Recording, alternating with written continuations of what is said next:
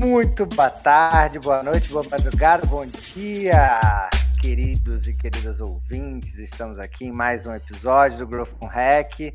Esse episódio aguardadíssimo, a gente remarcou, remarcou de novo, remarcou a terceira vez, mas deu certo, conseguimos trazer essa pessoa que logo, logo vai falar com vocês. E aí, dona Juliana, muito boa noite, boa tarde, boa madrugada. Não sei que horas que você fala aí no seu fuso horário. Me conta como tá esse frio de São Paulo. Nossa senhora, não nasci para frio não, gente. Tudo bom, Curi? Prazer estar aqui de novo. Super ansiosa por esse papo. Vocês vão entender o porquê que foi remarcar tantas vezes a agenda dessa mulher. É disputadíssima, corridíssima. E tava tendo uma coisa aí no meio do caminho aí do nosso, dessa nossa temporada também que não facilitou muito da gente, dela ter um tempinho para respirar. Mas rolou, tô muito feliz. Curi, bora? Bora, bora. E a gente descobriu agora no Behind the Scenes aqui que eu já conheço essa pessoa há 10 anos. Caramba, fiquei surpreso também, porque o tempo passa rápido, né? Eu tinha um apelido bem ruim na época, a gente não vai mencioná-lo. É, mas queria aqui receber para os aplausos de vocês. Depois a gente tem que botar na sonoplastia uns barulhinhos de palminha, né? Vai ser muito bom. Mas para os aplausos de vocês todos, por favor, chega mais, dona Marcele Vale. Como é que está? Oiê! Oi, Curi! Oi, Ju! Prazer demais estar aqui com vocês. Eu tô muito honrada com o convite, de verdade, assim, e tô amando ver aqui o behind the scenes mesmo, né? Como é que é gravado e tal, já que eu ouço tanto vocês. Que isso, só que moral, hein, Ju? Essa eu não esperava. A pessoa é convidada, eu ouvinte, é a primeira vez que ela participa de podcast, eu tô muito animado. E galera, antes de vocês, vocês entenderem essa nossa animação toda, a gente vai falar de poder de marca como alavanca de crescimento, né? A Marcele é Head Branding lá na Americanas, ela vai se apresentar. Mas, dona Marcele, conta pra gente, assim, dá uma carteirada na galera, cara, qual que é o seu histórico, de onde você veio, o que, que você faz, só para o pessoal entender de onde vem essa força tamanha aí. Bom, gente, prazer. Eu sou a Marcele Vale, eu sou gerente de branding da Americanas. É, vou começar até um pouquinho atrás, né? Eu sou a mãe da Alice, sou apaixonada por internet desde que tudo era mato. Então, eu sou da época da internet de escada real, que eu ficava assim, esperando meus pais dormirem de madrugada para não fazer o, o, barulhinho da internet para ver se eles não me pegavam. E eu sou apaixonada até hoje, né? É, sou muito realizada de trabalhar com internet do lado da marca né? Então, acho que é muito interessante poder misturar um pouco da minha paixão aí com que eu trabalho com marketing digital. E eu sou publicitária, tenho MBA em marketing e também em branding. Tenho passagens por agências de marketing digital e também pelo mercado automotivo. Eu trabalhei no marketing da Nissan até chegar na Americanas S.A. há sete anos atrás e passei por várias marcas e áreas do grupo, né? Comecei com mídia, trabalhei com tráfego, me encontrei como profissional de branding quando eu entrei no Submarino e cresci com a minha carreira por lá também, no, no Submarino, como coordenadora de conteúdo e influência. Depois eu virei gerente de branding, com alguns reposicionamentos aí na carteira desse período, e agora já estou quase três anos na, na Americanas como gerente de branding. Passei pelos três BBBs da marca, lançamentos de serviços, posicionamentos, Black Fridays. Aí a gente não pode contar um pouco das Black Fridays, que eu acho que conta também um pouco da nossa idade do varejo. Mas já tem história por aí. Gente, cada Black Friday uns cabelos brancos a mais. E aí você trouxe desse ponto de, desde a internet de escada, vi um meme outro dia muito bom, que é, em algum momento você gravou o seu último CD e você não lembra. Você não é sabe verdade. qual foi. Se foi para você, se foi para alguém, em algum momento você gravou esse seu último CD e você nem sabe qual foi ele, achei muito bom. E eu é lembrei, Marcelo. Opa, diga aí, gente, foi mal. Eu tava só rindo, achei o máximo. porque eu queria lembrar qual era, qual foi meu último CD mesmo, que era uma febre, né? E até quando o pendrive, né? O pendrive de música também, a gente poderia fazer um meme sobre isso. O último pendrive de música que você escutou. Nossa, o último vírus que você passou para alguém sem querer, daquela música que você baixou do Casado, Emule, tinha uns programas que você passava a noite para baixar a música e vinha um vírus, ou não vinha música, olha, era triste. E eu lembro, você falou aí da sua história, Marcelo, eu lembro de um bom tempo você com fundo azul lá no LinkedIn, né, era a Marcela de Submarino, e aí depois Americanas, BBBs, a gente vai falar disso mais à frente, mas cara, que, que trajetória e aí, para os nossos ouvintes, agora vocês entendem por que, que a gente insistiu tanto e o spoiler que ajudou no início, porque que estava difícil de trazer a Marcela, porque a gente fez o um convite para ela antes do BBB, aí ela queria me matar, né? Tipo assim, oh, como que você vai conciliar essa agenda? Tá doido? E aí, finalizou o BBB, cá estamos batendo esse papo aqui maravilhoso. Boa. Sabe o que, eu ia falar também? Tanto que é legal, você entrou praticamente como analista, né? Dentro da, do Grupo Americanas. E aí, Entrei como analista. E toda a sua trajetória lá dentro. E aí seria legal também você explicar um pouquinho pra gente como é que é esse papel seu de gerente de branding dentro da Americanas, pra galera entender um pouquinho mais o que você faz no seu dia a dia. Tá bom. Eu entrei como analista de mídia mesmo, analista júnior ali. Eles chamam de novo talento, né? E aí, ao longo desses sete anos aí, eu fui me desenvolvendo, mas foi muito legal é, poder passar por tantas áreas da companhia, assim, e desenvolver esse olhar mesmo transversal do negócio, né? E hoje eu tô à frente da construção da gestão da marca Americanas na plataforma digital, mas também na física. Então, eu também cuido do brand de todas as lojas aí do Brasil, que a gente está trabalhando bastante agora um momento de fusão. E o meu papel, é, é até difícil falar o meu papel, porque são tantas pessoas junto comigo, né? O nosso papel ali no branding é cuidar de toda essa plataforma de marca que a Americanas tem, uma marca que tem 92 anos de história, uma marca que, né, ele é, é, eu acho que ela é tão rica porque ela é ponto de referência, né? Eu vou ali passar, né? tô aqui na frente da Americanas. Ao mesmo tempo, ela é ponto de encontro porque você vai passar na Americanas, me encontra na Americanas gente ir pro cinema, e ao mesmo tempo ela é uma marca com tantas histórias, porque 90 anos de história, a gente estava falando até sobre Copa essa semana, eu acho que foi uma das únicas marcas aí do Brasil que viu o primeiro jogo da Copa do Brasil, porque ela já existia, né? Quando a primeira Copa foi pro ar.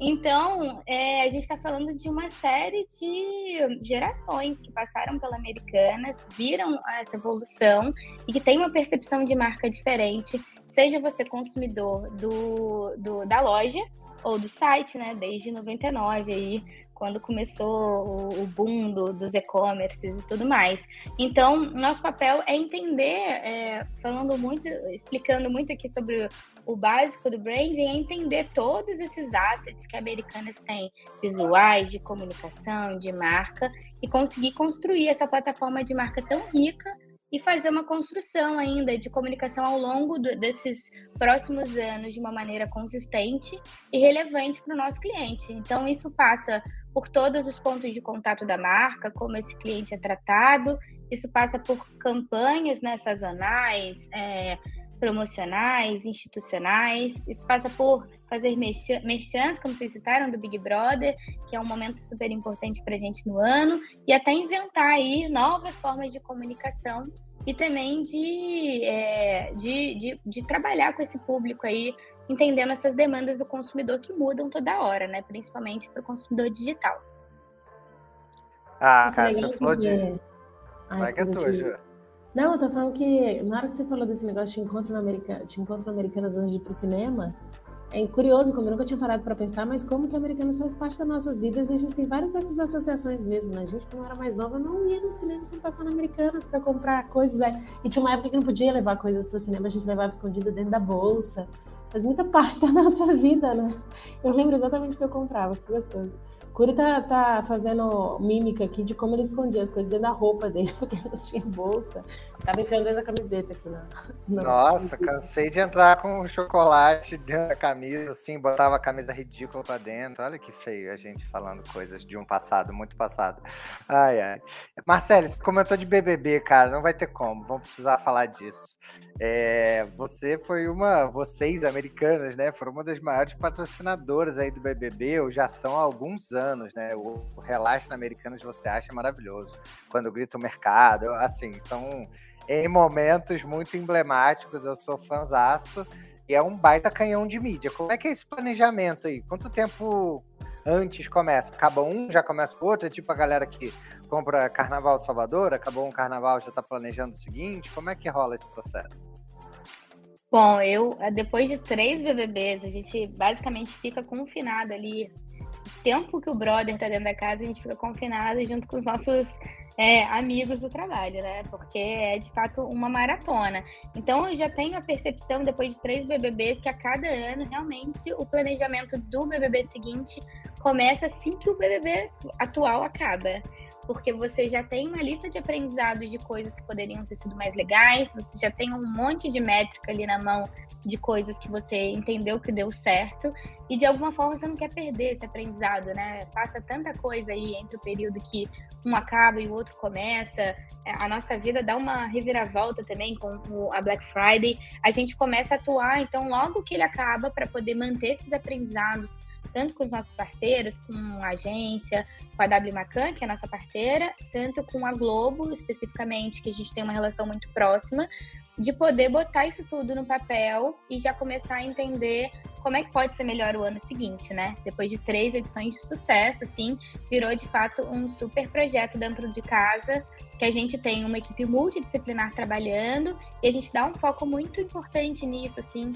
para poder desenvolver a cada ano e fazer esses aprendizados virarem novas ações ou virarem melhorias junto com os parceiros. Legal demais. E, na hora que você estava contando, eu imagino que deve ser extensivo, né? É, e que e provavelmente você tem um planejamento na hora do vamos ver as, algumas coisas mudam, acontecem coisas dentro da casa que devem puxar gancho para vocês, que vocês devem aprimorar, etc. E aí você falou um pouquinho, agora quando você começou a falar da, do planejamento, que vocês já começam já com as métricas de vocês, né? Como é que vocês, partir dali, para onde você vai? Como é que é essa mensuração, né? É muito, deve ser muito complexo, mas como é que é essa mensuração? Qual é a sua visão a respeito disso, da importância de mensurar para conseguir aprimorar? É só a mensuração? Assim, você acha que tudo é mensurável? Como é que é esse planejamento para vocês? E como é que vocês usam as métricas para ajudar vocês no, no desenvolvimento do planejamento do ano seguinte, não só do BBB, aí é uma, uma, pergunta mais geral mesmo. Bom, é, quando a gente fala de métrica para branding, eu sei que a gente entra num terreno meio nebuloso, meio confuso, que a gente de fato, principalmente se você né, trabalha com digital, você tá na expectativa de mensurar cada clique, cada momento ali da jornada, porque a cultura digital ela traz muito isso, né? E quando você fala de brand, não necessariamente é, a gente tem uma mensuração num curto período de tempo. Então, o brand não funciona dessa forma. Então, é claro que a gente consegue, assim, a gente precisa entender que as métricas de negócio, elas também são linkadas à marca. Então, um branding, por exemplo, uma, uma marca que tem um grande é, trabalho de branding, que é uma marca realmente consolidada, é óbvio que ela ajuda né, na questão de venda, mexe em CAC, mexe em preferência na cabeça do consumidor num primeiro momento, de uma forma que você às vezes não consegue mensurar isso rapidamente.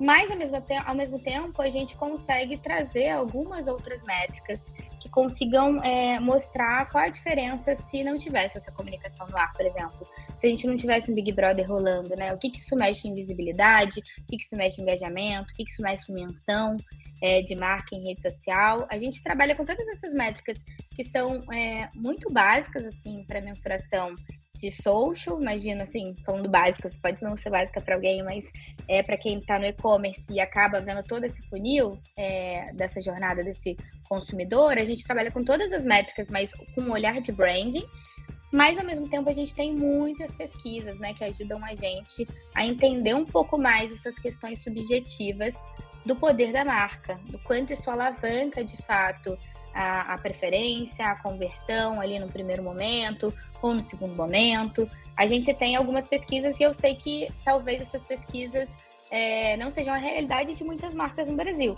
Mas quando você tem grandes investimentos, a gente acaba tendo que recorrer, né, não só para essas métricas, mas para outras pesquisas um pouco mais no longo prazo para ajudar a gente a justificar grandes quantias de, de patrocínios e grandes movimentos aí de publicidade. É, cara, eu já, eu já tive desse lado aí de um certo dinheiro para fazer pesquisas com Ipsos, Millward Brown, essa galera. É incrível os reportes que vem, né? Você consegue tomar muita decisão. Mas para a galera startupeira que nos ouve aqui, gente, só não mensura a marca quem não quer. Você usa um Hotjar lá e mete três perguntas no site a cada X vezes que aquele usuário aparece, você tem alguma mensuração. Então, não vem com essa desculpa de que ah, preciso de um instituto grande para fazer pesquisa de marca, porque só depende de, de si. Fala aí, Juliana. Você, a Ju já balançou a cabeça aqui, tipo, é isso aí, sai, tira a bunda da cadeira. É, porque a galera tem esse costume de feito é melhor do que perfeito, e isso é uma regra que funciona super bem. É, e aí eu acho que as pessoas às vezes se acomodam já ah, não tenho isso. Gente, quanto mais próximo você tem do, do seu consumidor, obviamente a marca é grande, a gente consegue ter mais dados. Se for uma marca pequena, a gente consegue ter mais dado qualitativo, a gente consegue ligar para o nosso consumidor. Quantas pessoas, quantos convidados passaram por aqui e falaram para a gente, eu pego o telefone e ligo, eu vou tentar entender, depois eu consigo mensurar é, quantitativamente, mas eu pesquiso qual o tempo inteiro. Então, assim, gente, é, sabe? Faz eu amo. Rapzona, mas faz, sabe? Não fica filosofando e, e falando que não consegue ter informação para tomar decisão. É isso. Eu amo, por exemplo, um exemplo muito prático mesmo. Eu amo responder usuário em rede social. Óbvio que não é uma coisa que eu faço com frequência, não é uma coisa que eu faço com frequência no meu dia a dia aqui dentro do escopo, mas eu adoro estar muito próximo ali de entender no time de monitoramento o que tem sido falado. Ah, mas ah, tem X% de reclamação por mês, mas por que, que mudou? O que, que mudou esse mês está maior? O que, que é? Vamos abrir vamos entender, vamos perguntar. E muitas vezes a gente já chegou nesse ponto mesmo de poder conversar com alguns clientes ali pela internet e entender se muitas vezes é, é uma até uma maneira que a gente está conduzindo ele para compra, para um link, para alguma forma de conduzir ele para venda que não está funcionando e não, não tem a informação necessária ali. Então a gente já fez isso em alguns momentos. É, e é muito rico você pegar esse site direto da fonte, porque qualquer plano de branding que você faça, né? Qualquer posicionamento, reposicionamento, rebranding, você começa pelo seu consumidor. Não tem plano de branding que não comece por uma pesquisa com o seu consumidor, né? Então, muitas vezes você tem que voltar para ali, mesmo que você não esteja fazendo um grande movimento, para ouvir essas pessoas. Gente, a Marcele, que lidera uma das maiores marcas do Brasil, tá falando que fala com os clientes e com os seguidores. E você aí, startupeiro de Buesta, que não fala com teu cliente há seis meses, um ano, você tá de brincadeira comigo. Vou parar, dar um corte lacaniana e parar esse episódio agora. Mentira, vou fazer isso não. Ô Marcele, a gente gosta de puxar quadro aqui no meio, aleatoriamente.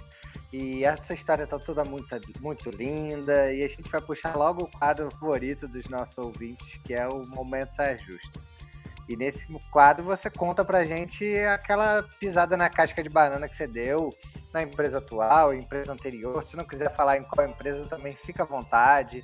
Como reverteu, ou se não reverteu, porque tem gente que chega aqui e fala: Nossa, fiz uma tremenda de uma cagada, sei lá parei uma cidade, só um exemplo aqui muito esdrúxulo, que ninguém nunca fez isso, e aí não trouxe aprendizado nenhum, pode acontecer, mas pode acontecer de você ter tido aprendizado também.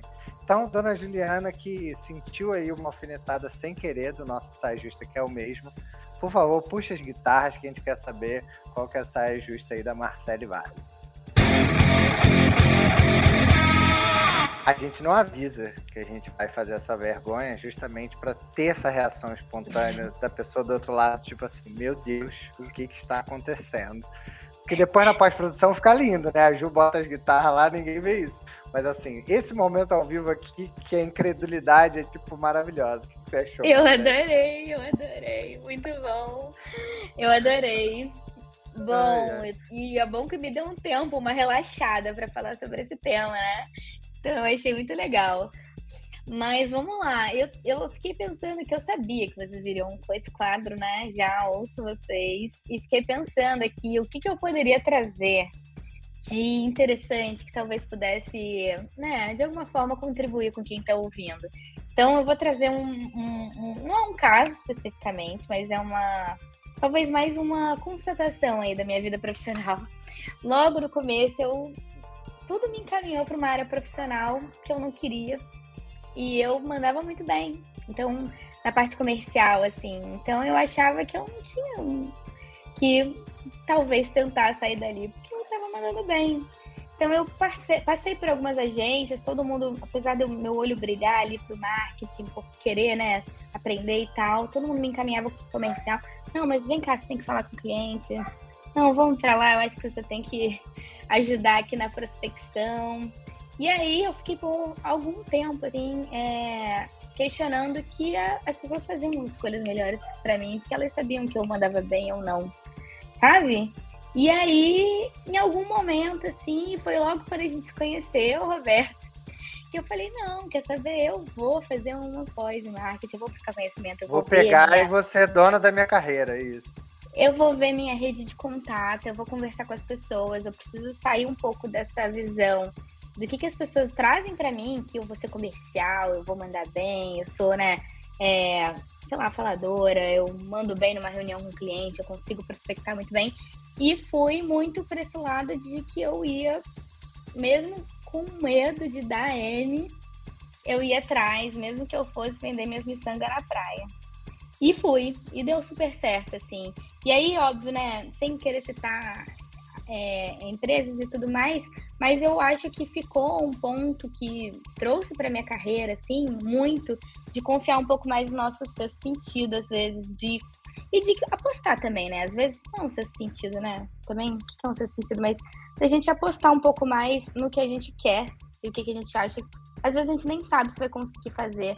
Mas eu fui pro, pro, pro, pro marketing, trabalhar numa empresa, é, que por acaso eu conheci ali durante a pós. Então, se eu não tivesse saído e buscado algum conhecimento, falado com pessoas, talvez eu estivesse até hoje na área comercial. Que tudo bem, né? quem ama a área comercial continuem, eu, eu admiro muito, mas que para mim fez super sentido. E, e aí eu trouxe essa, essa reflexão muito no ponto de é sempre, é, é, sempre tem um desafio muito forte, né? De onde você tá. Sempre vai ter, eu acho. Mas eu acho que esse ponto da gente confiar na gente mesmo e ir atrás de, óbvio, né? De maneira um pouco é, até às vezes estratégica, né? O que, que eu tinha na mão? Eu tinha podia fazer um curso para fazer um networking, tinha pessoas que eu conhecia e eu me movimentei, fez muito sentido para mim. Então, não era um caso, talvez, como vocês gostariam, um desastre, mas eu acho que é uma coisa que fez muito sentido e que eu levo muito até hoje, assim, na minha carreira de verdade. De às vezes estar muito em dúvida e tentar dar um zoom out na situação que eu tô vivendo para entender um pouco mais o que eu quero e entender que esses desafios, às vezes, eles não me definem muito bem. Quem vai me definir, eu definir meu próximo passo, precisa ser um pouco mais estratégico, assim. A gente tem que olhar com calma.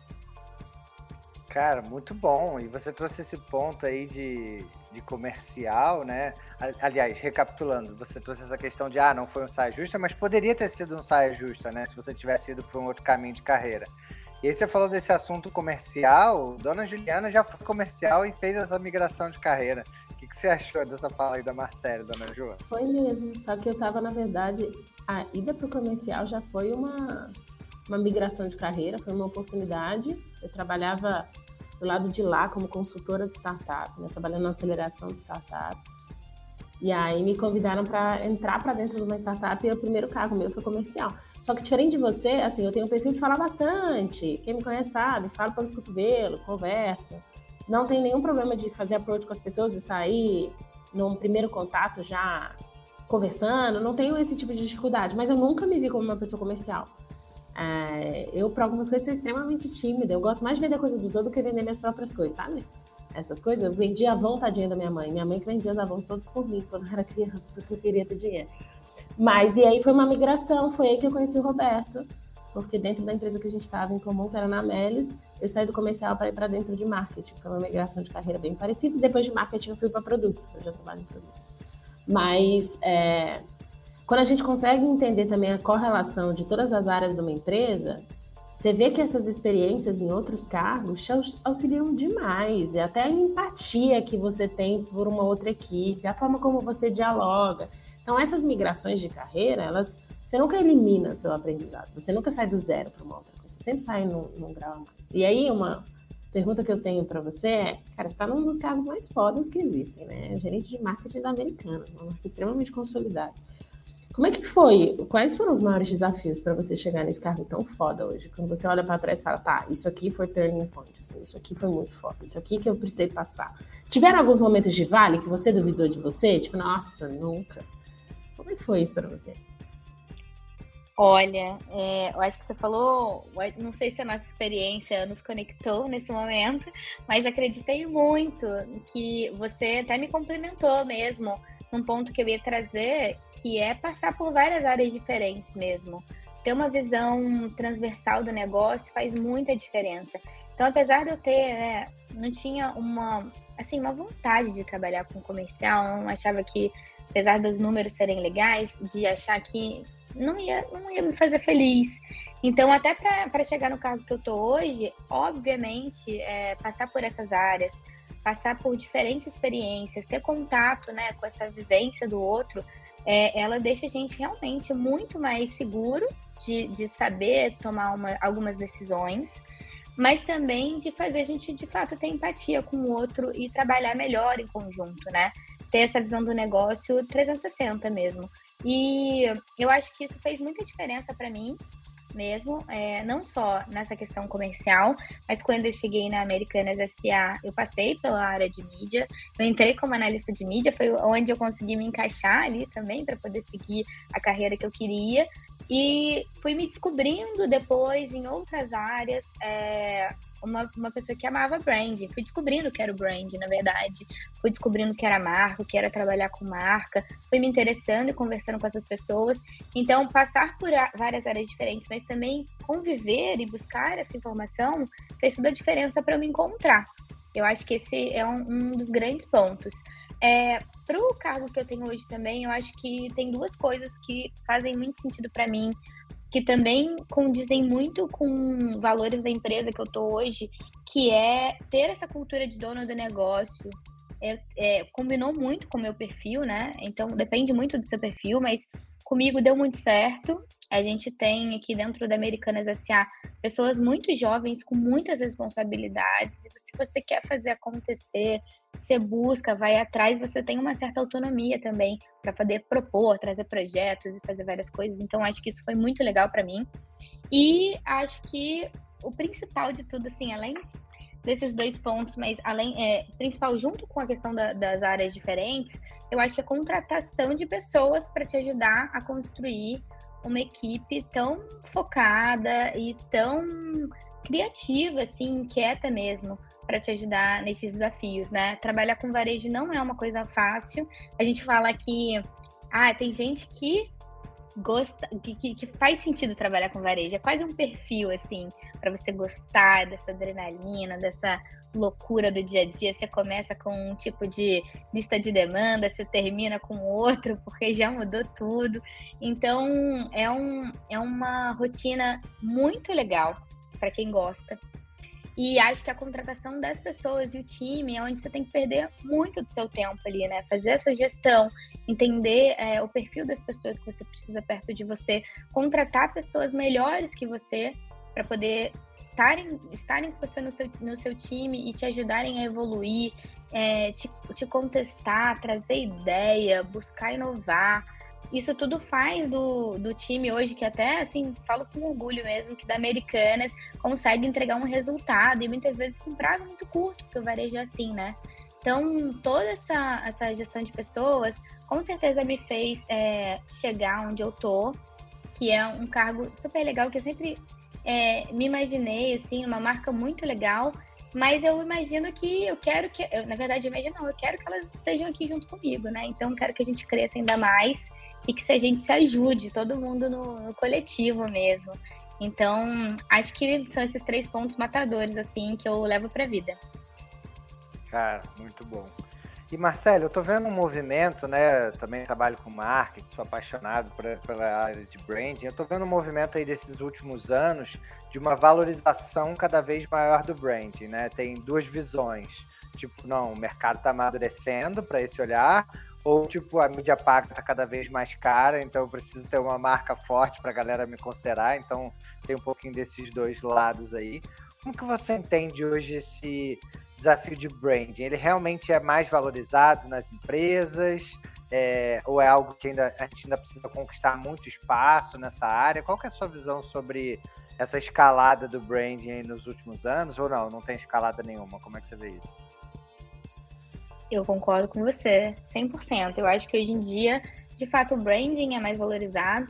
É óbvio que eu nem trabalho há tantos anos com branding, deve ter uns cinco anos, mas de lá para cá já foi um boom muito grande, né? De todo mundo querendo até entender o conceito, né? Mas o que é o brand? O que, o branding faz? Como eu trabalho? Quando eu posso, como é que eu posso trabalhar com isso? Como é que eu estudo isso? Onde eu aprendo isso? Eu vejo esse movimento até dentro da empresa que eu trabalho mesmo. E eu acho que esse conceito de gestão de marca em si, ele se tornou mais popular mesmo nos últimos anos, né? É, mas ainda acho que a gente está construindo a forma como é que ele, como ele deve estar tá na tomada de decisão. É o que eu sinto. Então, todo mundo se interessa muito pelo tema, todo mundo entende que tem um benefício, que dá para construir marca, seja uma pequena empresa, uma pessoa, né, um CNPJ, e a gente vê muitos profissionais da saúde, por exemplo, também usando muito né, dessa construção de marca para poder é, se diferenciar né, na internet.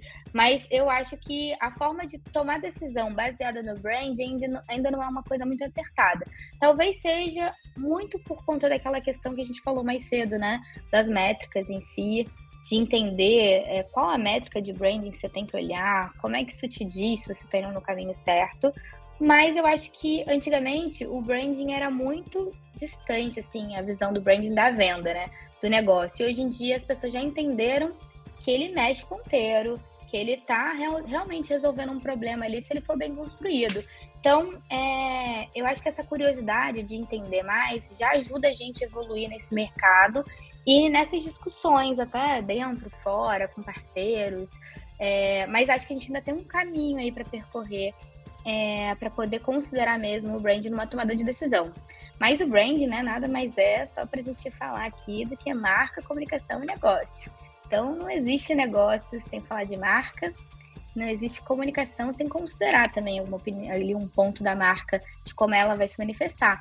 Então, a gente precisa, acho que, disseminar um pouco mais isso, trazer um pouco mais de clareza é, sobre essa, esse termo mesmo. É, cara, só de trazer para discussão já conta muito, né? E aos ouvintes, CEOs, homens ou mulheres que nos ouvem, que a gente sabe que tem alguns, gente, construção de marca não é do dia para noite, não. Respira aí que tem que ter trabalho, tem que ter investimento, consistência. Você não vai fazer o Nubank com zero reais de um ano para o outro, né, Ju? Aí não. Aí aproveitando que você falou Nubank, que você já me chamou, Marcelo, queria entender um pouquinho com você. Você falou, no começo do nosso papo, você falou sobre é, de branding, de cuidar de todos os touchpoints do cliente com a marca, né? Você até citou alguns momentos do nosso cliente e tal.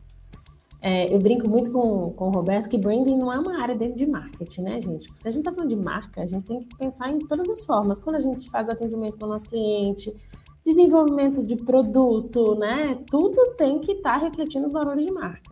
Eu queria te perguntar, como que a gente garante, né? Como é que você garante o branding aí? Como é que é a sua interface com as outras áreas? É isso? Você, você acha que é assim mesmo? Como é que você com o produto, né? Vou puxar a sardinha para o meu lado de produto. Como é que isso funciona, essa, essa relação do time de branding, que é dentro de marketing, com garantir que o branding seja de fato refletido em todos os pontos de contato aí da marca com o seu cliente? Concordo 100%. É, o branding, ele tá muito conectado ao negócio, né? A maior frustração é, de, um, de um que você pode gerar num cliente é quando você não está alinhado à sua comunicação com o seu negócio.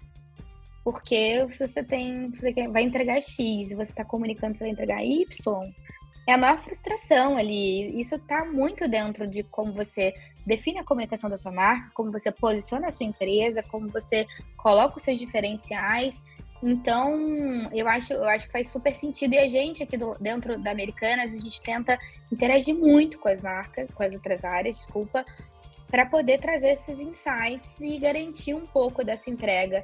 Eu sei que, obviamente, dentro de uma, de uma talvez de um projeto que precisa em curto prazo ir para a rua, precisa fazer um teste, a gente sabe que às vezes, né, a gente precisa furar alguns, processos, alguns processos e as outras áreas também é, da mesma forma.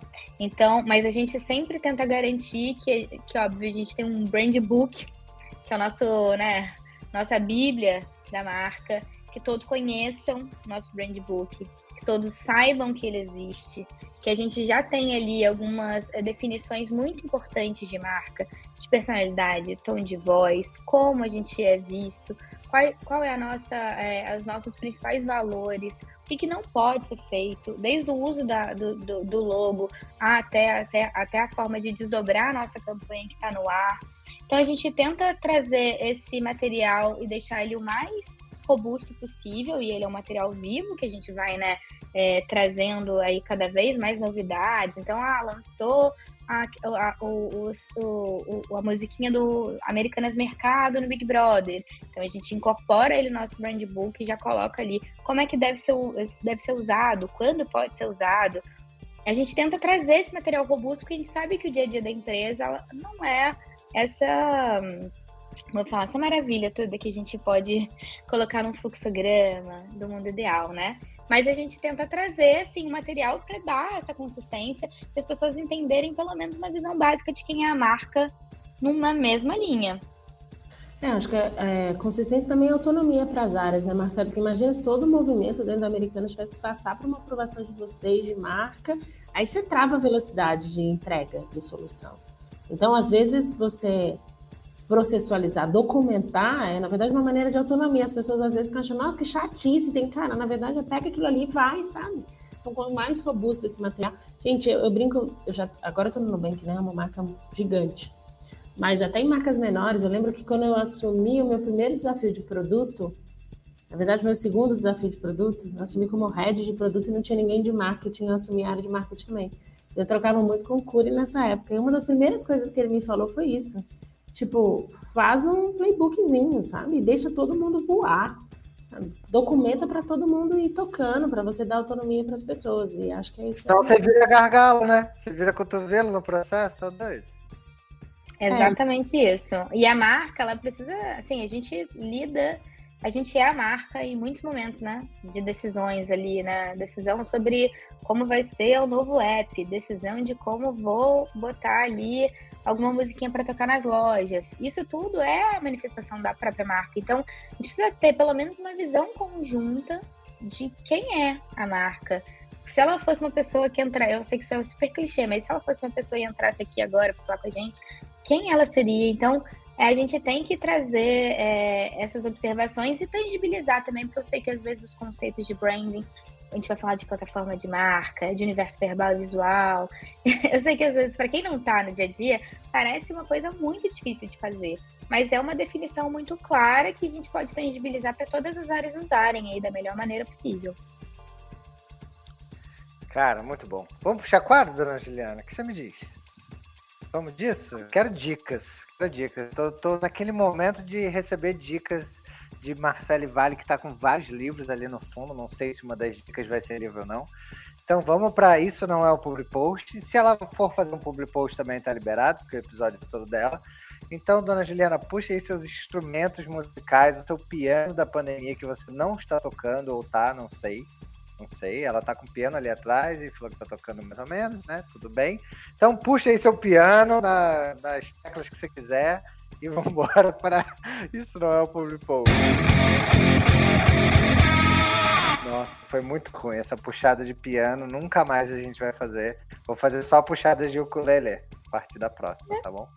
Tá a parte do ukulele é ótimo, você toca super bem. Vai lá. para a próxima vai ser o ukulele pra gente ver a cara da Marcela tipo, meu Deus, esse instrumento da pandemia. Que aliás eu comprei na Americanas. Olha só ó, que coisa. Ó, aí. Você vê, né? Ai, tem ai. tudo. Marcelo, tem tudo. Marcele, seguinte, a gente quer três dicas do coração.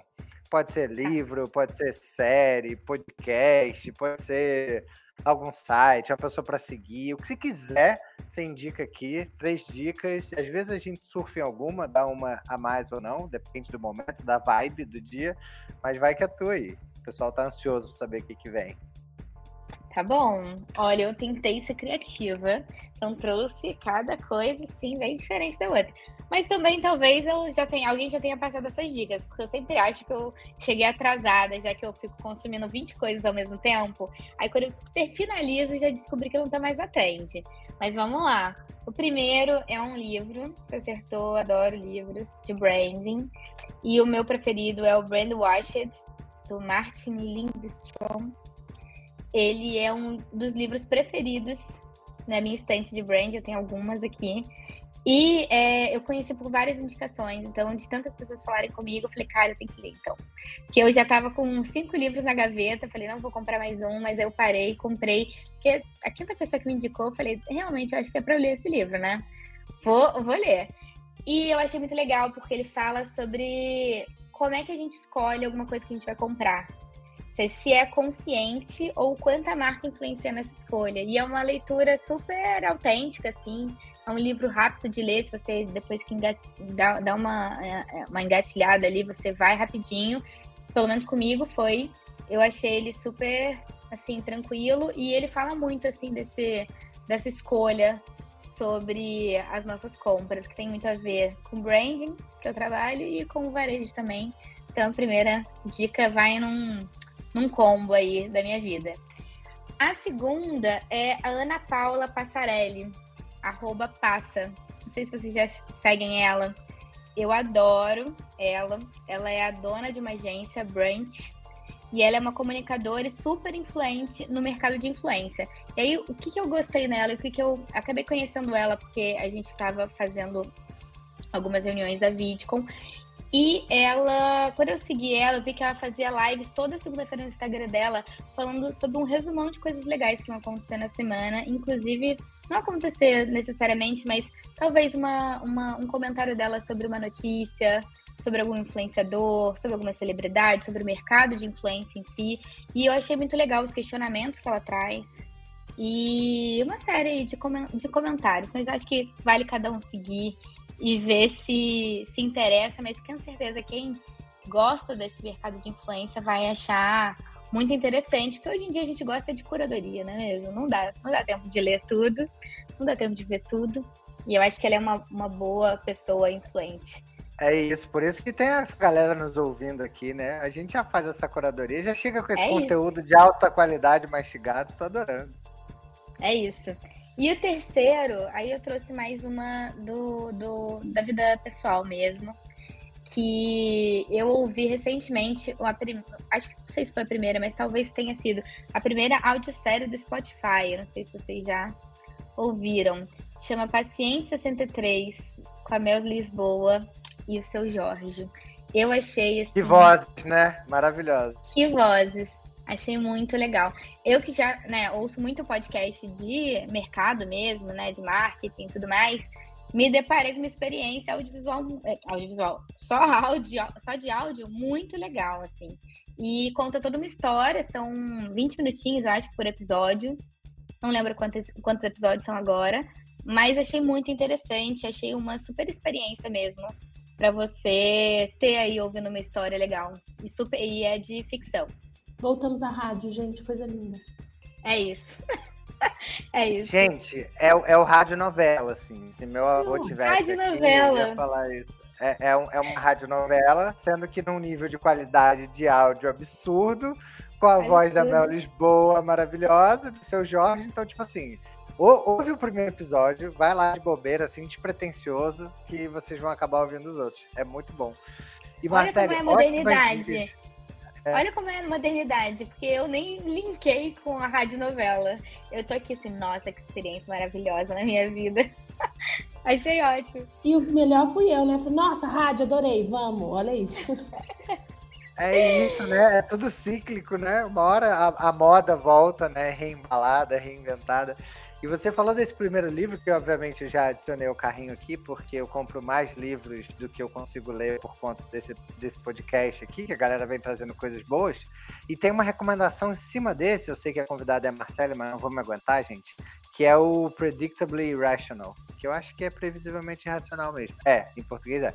Previsivelmente irracional do Dan Ariely, e ele justifica e ele explica que todas as nossas decisões, mesmo as que a gente chama de racionais, são irracionais.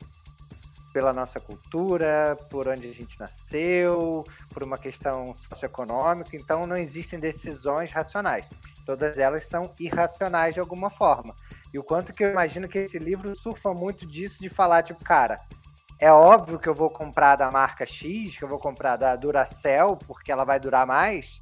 Mas, na verdade, quem construiu que a Duracell vai durar mais foi a própria Duracell, que meteu caminhões de dinheiro de marca durante tantos anos. Sei lá se algum dia a gente vai falar com alguém da Duracell aqui ou não. Mas, cara, esse livro é muito bom e eu acho que ele deve conectar de alguma forma com esse aí da Marcele, mas adorei as dicas. Ai, que bom. Fiquei nervosa para essa parte, né? Porque já tem. Você já ouviu tanta é, dica legal que você já vem com um sarrafinho aqui em cima para umas dicas legais, né? Para trazer, para agregar. Quando você falou, vou trazer dica pessoal, eu já estava pronto para dar mais um check na terapia aqui. Porque tem uma galera que vem aqui e fala, gente, terapia, terapia. A gente vai fazendo check de tipo assim, olha, tem muita gente recomendando, você deveria considerar. Ai, muito bom. Mas é, terapia é bom para todo mundo, né? Ó, oh, e para quem gosta de TED, os TEDs do Dan Ariely são muito fodas. Eu tive a oportunidade de ver ele no Nubank em 2019. O guru foi pra lá. E ele falou com a gente lá. E... Ah, precisa fazer isso com a gente? Sim, pessoas ah, de precisa. marcas um pouco menores que, nossa, o Dan Ariely veio menores nunca. Americanas é muito maior que o Nubank. Ah, não, tô falando de mim mesmo, né? Ah, tá bom, tudo bem. Tô tirando onda com você mesmo. Tô vendo. Tô não, mas ele, os TEDs dele são muito fodas. E para quem não gosta de ler, gente, acho que quase todos esses autores de livros que, os pessoal, que o pessoal vem citando aqui pra gente tem uns TEDs bacanas. Dá pra ir pincelando o conteúdo, mas cuidado pra não ficar raso em tudo e não aprofundar em nada. A leitura é super bom. Vale pra caramba. Já, os dois aqui já deram joinhas e, tipo, vemos muitas pessoas falando, falando sobre isso, sendo rasas e não aprofundando. E aí, já puxando sobre perfil profissional, eu queria te perguntar, Marcela, assim, como é que é, qual que você acha que é o perfil ideal de profissionais de branding? Assim? Normalmente, a gente, aqui em vários episódios, quem já escuta, a gente já ouviu a gente falar bastante sobre humanas versus exatas, que não dá para, que vai ter que saber de número, né? Porque tá em branding que não sabe, que não tem que saber de número. Mas é, eu queria pegar a sua visão, assim, de como é que é a carinha desse profissional, no seu ponto de vista. A gente quer saber como é que você vai dar a notícia para a galera de humanas de que vai precisar olhar os números de qualquer maneira. É, essa é a pergunta por trás, entendeu? Brincadeira, mas. essa foi a, é a maior mentira, né? Que já contaram alguém para alguém aí foi fazer publicidade, talvez, marketing, achando que não ia trabalhar com número, né? Ainda mais se for do digital. Eu acho que o número tá tão presente o tempo todo, assim, fez uma ação, vamos mensurar. Quanto foi? Quanto foi X, quanto foi Y, vamos comparar. A gente tem um monte de análise, né? E realmente é uma, o número é uma coisa muito importante, mas mais que o número é essa curiosidade, talvez, essa é, inquietação de fazer análises cada vez mais profundas, mais interessantes, entendendo o contexto que está envolvido, né? Eu acho que os profissionais de branding, eles têm que ser muito curiosos e atentos, assim. Acho que não é muito difícil falar um perfil específico é, de branding, porque eu, assim, fiz alguns cursos de branding eu, nos últimos anos e nosso time também é um time bem legal, bem diverso em todas as os quesitos, assim. E a gente tem, por exemplo, dentro de casa, desde designers, motion designers, editores de vídeo, redatores, é, planners, branders, é, editores, não sei se eu já falei editores, mas a gente tem muita gente dentro de casa, administradores, publicitários. Então a gente tem uma galera com perfis muito diferentes de formação e que eu acho que o que une todos eles assim para olhar é, para a marca é um pouco desse, dessa inquietação de saber o que está acontecendo e mirar no planejamento. Porque a gente precisa, principalmente no varejo, né, tá ligado muito na mudança do comportamento do consumidor. E aí, né, é, isso pode parecer muito genérico, mas não é, porque, dando um exemplo é, como, como, é que você consome, né? Pedido de, de táxi, Uber aí. O que é oito minutos? Hoje em dia ninguém mais quer esperar oito minutos. Da mesma forma, para pegar um Uber, da mesma forma que ninguém quer esperar mais sete dias pela encomenda chegar em casa, né? Então, tudo isso muda muito rápido. Então, hoje pode ser que a briga seja por entrega rápida, mas também vai ser por sortimento, como mercado. É, no digital, né? Você fazer compras sem sair de casa agora, com produtos frescos e tudo mais. Então, esse olhar para o consumidor, mas também entender que a gente está contextualizado no Brasil, que é um país muito grande, com muitas nuances de perfis de consumidores, de necessidades, é o que vai fazer, assim, qualquer profissional de branding é, talvez ter essa sensibilidade de ter um planejamento estratégico que vai entender onde você quer chegar. Porque muitas vezes o contexto atual do país, ele não vai te favorecer a lançar tal produto, ou não vai conseguir te ajudar a comunicar de uma melhor forma, porque essa comunicação vai ser perdida, não é o momento de colocar esse planejamento na rua. Então eu acho que esse profissional de branding, ele tem que de óbvio de planejamento, de olhar para a marca, com todas essas questões de universo verbal e visual, mas também tem essa sensibilidade de estar tá ativo, entendendo esses contextos todos que a gente vive, para poder aplicar ali dentro do, da estratégia.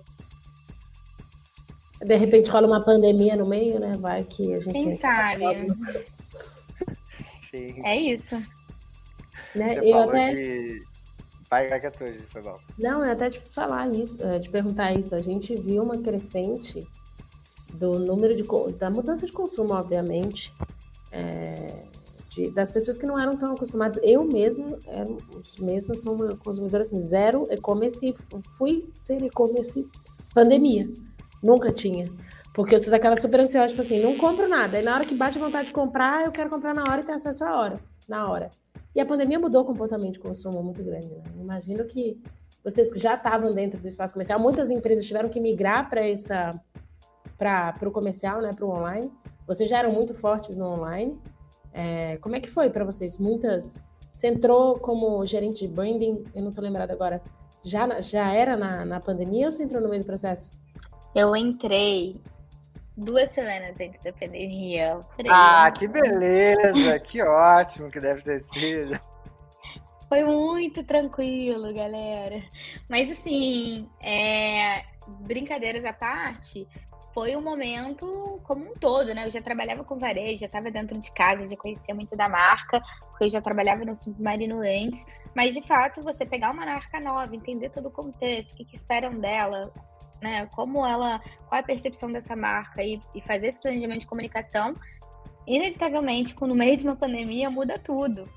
Independente se você tem um mês de casa ou três anos de casa, né? Sete anos de casa, porque foi um contexto que a gente não imaginava.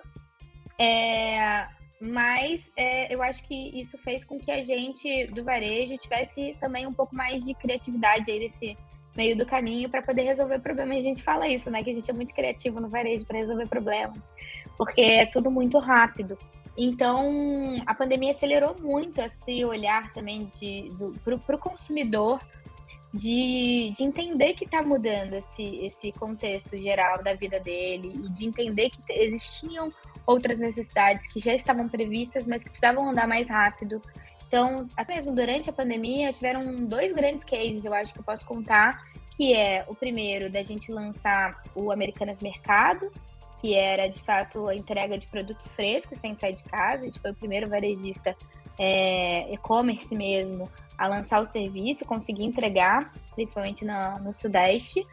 E também é, a gente conseguir startar um projeto de live commerce que já estava engavetado em andamento, por, obviamente olhar muito para fora, olhar para a China, entender, né, que era de fato uma, um formato interessante, principalmente para o Brasil, que já tem um consumo de vídeo muito grande, já tem esse consumo de conteúdo muito acelerado, e a gente tirou da gaveta para fazer acontecer em dois, três meses, assim. Então mudou tudo, né? Desde o consumo das pessoas comprarem é, mais itens de, de higiene ou de mobiliário para escritório em casa, mas também esse lançamento de serviços, produtos, é, novas formas de se comunicar com o cliente e de, de ajudar ele a comprar. Isso tudo foi um combo desse momento estranho da pandemia, mas que a gente conseguiu tocar e tem muito orgulho de olhar para trás que a gente conseguiu atender a necessidade das pessoas, né? É muito nesse olhar. Cara, você me jogou, me deixou a bola quicando na cara do gol, falou de case, não vai ter jeito, né? Vou ter que pegar meu ukulele aqui ao lado e puxar o quadro meu case que a Marcele vai trazer pra gente. Qual que é aquele caso do coração, aquele baby amado profissional, porque a gente sabe que tem um outro baby pessoal. Então, dona Juliana, puxa aí o instrumento que você quiser, eu vou acompanhar aqui desse lado aqui com muita qualidade. Eu falei que a gente fazia essa vergonha, a Marcelo não estava levando em conta que esse ukulele ia tocar essa uma, uma nota por cinco segundos da vergonha. Ai, ai.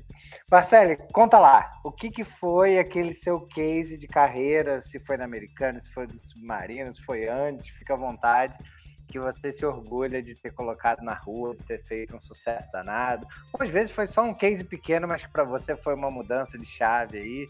O que, que você considera?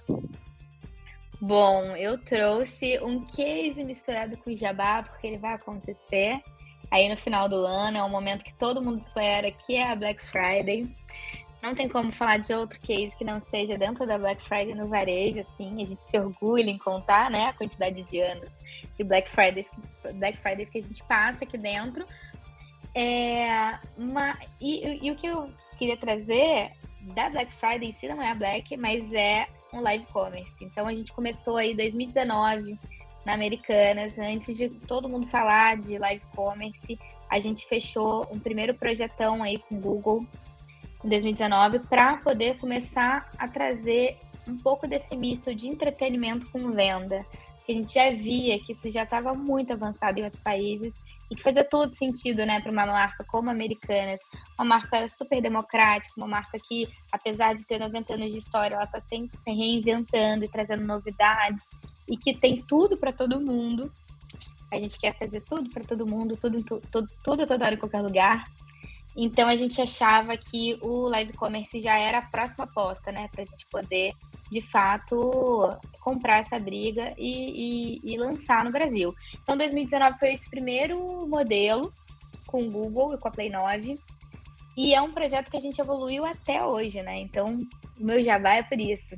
A cada ano a gente se desafia a fazer mais e melhor e trazer esse misto de entretenimento com venda que ele é muito legal, porque ele de fato traz um engajamento fora do normal, ele é um show à parte mesmo para Black Friday, um dia tão importante, mas também tem um propósito muito importante que é fazer é, ajudar as pessoas a fazerem a sua melhor compra, né? A gente sabe que a Black Friday ela traz muitas inseguranças, desde de questões de onde eu vou comprar, como eu aproveito da melhor forma, e também ouvir é, as ofertas de quem você gosta, de quem você segue, que é um influenciador, uma celebridade, de uma forma clara e que você se divirta comprando, é o melhor dos mundos, né? Então a gente a cada ano tenta fazer isso, não só para poder, de fato, é, criar um show que dê visibilidade para nossa marca, mas que ajude com as informações da compra, com trazer as melhores ofertas e fazer isso é, da melhor maneira possível todo ano. Esse ano a gente vai ter, e vai ser ainda maior do que os outros anos. E, e então, fica aí a dica para novembro. Todo mundo lembrar que no YouTube da Americanas e no YouTube Brasil sempre tem a nossa live rolando. Mas acho que é um super case, porque a gente começou em 2019, mas em 2020, como eu falei, na pandemia, a gente entrou de cabeça com isso. Então eu acompanhei super de perto. E aí agora, não só essa, esse conceito do live commerce, ele vive aí nas nossas Black Fridays em grandes projetos, mas ele também está incorporado dentro do app da Americanas. Então hoje você já vê sellers da Amazônia vendendo seus próprios produtos ali dentro pelo app, mostrando como eles são confeccionados, como você pode usar e tudo mais. Então, você vê é, vendedores de loja, é, da loja física, também fazendo as suas lives e mostrando as promoções do dia. Então, é um super case que a gente evoluiu num momento que é, foi muito importante de ouvir a necessidade do consumidor e estreitar esse relacionamento, continuar criando uma comunidade, mas também virou esse super case que a gente continua fazendo um mega show nas Black Fridays e que eu queria convidar todo mundo para assistir, já que estou aqui fazendo meu próprio jabá de um case do meu trabalho. Gente, sensacional. Muito legal isso, né? A diferença que é você ter uma marca e um produto nacional, né? Que você entende do mercado, entende como que você consegue ajudar aquele pequeno produtor, aquele pequeno lojista, coisas que aquela gigante que não cabe o nome aqui, a gente falar de concorrência, talvez vai demorar anos, ou talvez nunca lance algo nesse sentido. Cara, muito bom. Dona Juliana, a gente ouve nossos ouvintes, né? Nossos usuários aqui, nossos consumidores. Então, infelizmente, a gente não tem mais espaço para outras perguntas que ficaram e a gente sempre sofre com isso, né? A gente tem que aprender a não sofrer tanto com isso, porque a gente prepara o roteiro personalizado para cada pessoa com carinho e aí chega no final, putz, sobrou uma, sobrou duas, sobrou três. Mas eu achei o papo incrível, valeu a espera, né? O que, que você achou, dona Juliana Rezola? Nossa, valeu demais. Marcelo, muito obrigada ouve nossos ouvintes. Eu não consigo acostumar com, com ouvir nossos ouvintes, parece que a gente está falando coisa errada. Mas foi uma delícia te escutar falar, aprender com você. É, deve ser um desafio gigantesco. Então, como o Roberto falou, tem muitas perguntas. A gente estava super curioso para te fazer milhões de perguntas. Infelizmente, não vai dar mais. Mas obrigada pelo seu tempo. Obrigada por rearranjar sua agenda e dar um jeito de conversar aqui com a gente. Foi muito legal. A gente aprendeu bastante com você hoje. Imagina, obrigada a vocês. Eu tô super, assim, estou honrada pelo convite. Eu que eu já ouço toda semana aí, estava muito ansiosa para esse encontro e queria parabenizar vocês aí pelo trabalho, admiro muito o trabalho de vocês também e agradeço muito pelo espaço, por terem chamado. Chamem mais que a gente volta. Opa, que demais. E Marcele, a galera que quiser te seguir, não sei o quão você é postadora em alguma rede ou não, ou é Instagram, é Twitter, é LinkedIn, nenhum desses, só ouve o podcast Beijo Tchau. Tem algum lugar aí que o pessoal te encontra? Pode me seguir, eu adoro postar. Agora confesso que desde que virei mamãe posto mais sobre minha filha, mas posto também cases muito legais da Americanas no LinkedIn e no Instagram, que é arroba Marcele com dois L's e Vale com dois L's e E. Vai estar nos nossos posts, a gente vai marcar ela em todas as redes, que aí fica mais fácil de vocês encontrarem. É Boa. Isso. Dona Juliana, estamos chegando ao final da nossa quarta temporada, hein? Faltam mais dois episódios, é isso mesmo? A minha conta tá certa? Eu sou péssima de conta, mas eu acho que sim. Acho Deve que... ser por aí, né? Caramba, reta final, tivemos um baita EP aí com Marcele Vale, foi incrível. Marcele, valeu demais. Pessoal, segue a gente lá, dá os cinco estrelas, ativa o sininho do Spotify, é um jabá para a gente poder continuar crescendo e fazer esse trabalho aqui for free para vocês. Então é isso, galera. Foi um prazer. Até a próxima. Beijo no coração. Fui. Beijo, beijo. Valeu.